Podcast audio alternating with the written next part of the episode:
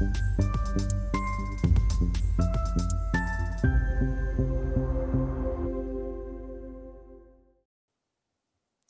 Bonjour, bienvenue sur Investor TV dans notre thématique bourse où un président de société cotée vient nous commenter ses résultats, exposer sa stratégie.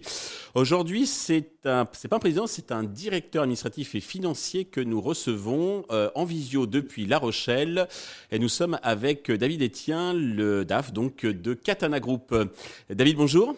Bonjour, Stéphane. Eh bien, euh, pouvez-vous commencer par nous présenter Katana Group pour ceux qui ne connaissent pas euh, ou ceux qui connaissent peu votre entreprise? Bah, Écoutez, euh, Katana Group est un constructeur nautique français.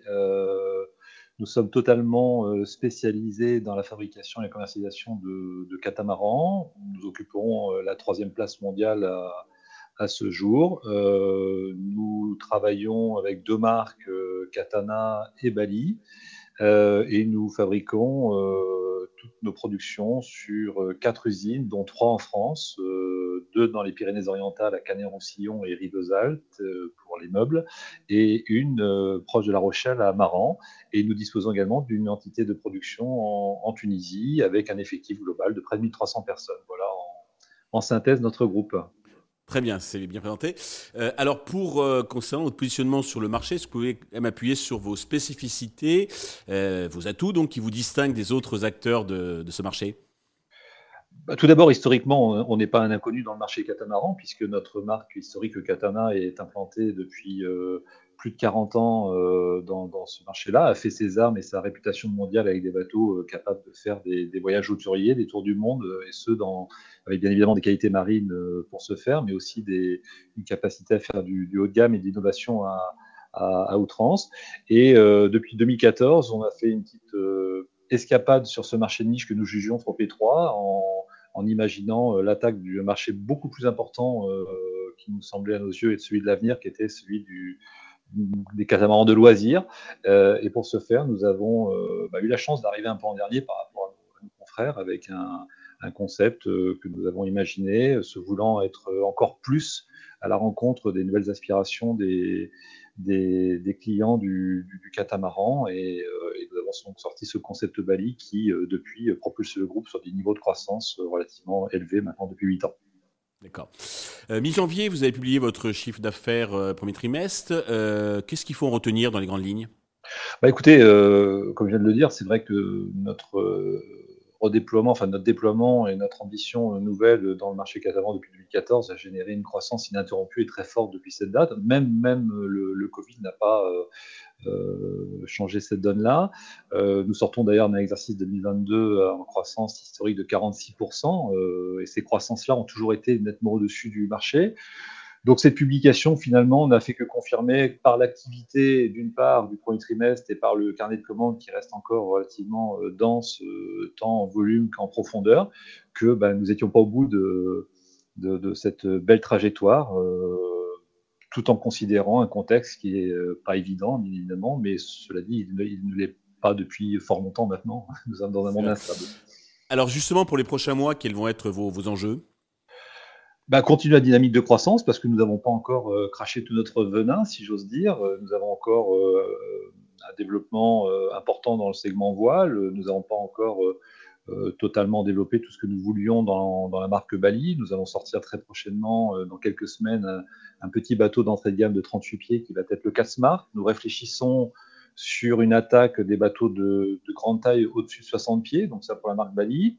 Nous n'oublions pas pour autant notre marque Katana historique et nous avons démarré le redéploiement avec un modèle Ocean Class qui a un franc succès et qui nous encourage à, le faire accompagner par un ou deux modèles à l'avenir et également générer un relais de croissance supplémentaire. Et puis nous n'avons pas caché que nous avions euh, l'intention d'attaquer également sur le segment motonautique, segment motonautique beaucoup plus vaste que le, que, le marché de la voile, puisqu'il va se vendre euh, dans le monde 8, 8 bateaux moteurs quand il se vend un voilier.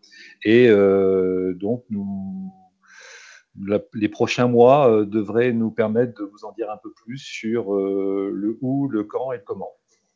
D'accord. Alors côté euh, marché boursier, donc après avoir euh, sévèrement donc corrigé, euh, le titre a sévèrement donc rebondi.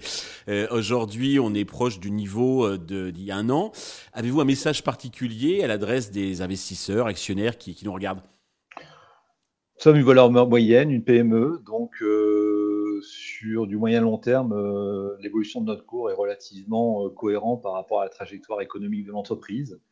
Après, le marché financier, il a ses règles également, il a ses stress. Euh, depuis un an, nous n'avons pas échappé à cela, malgré le fait que la tendance n'était pas représentative de notre société, qui continue à croître, fortement même, à continuer à avoir l'une des rentabilités les meilleures de son secteur. Mais c'est la règle. Cela dit, si on regarde un peu le spectre un peu plus large, sur 5 ans, je crois qu'on doit être à 88% d'évolution, de, donc ce qui en soi-même est, est, plutôt probant.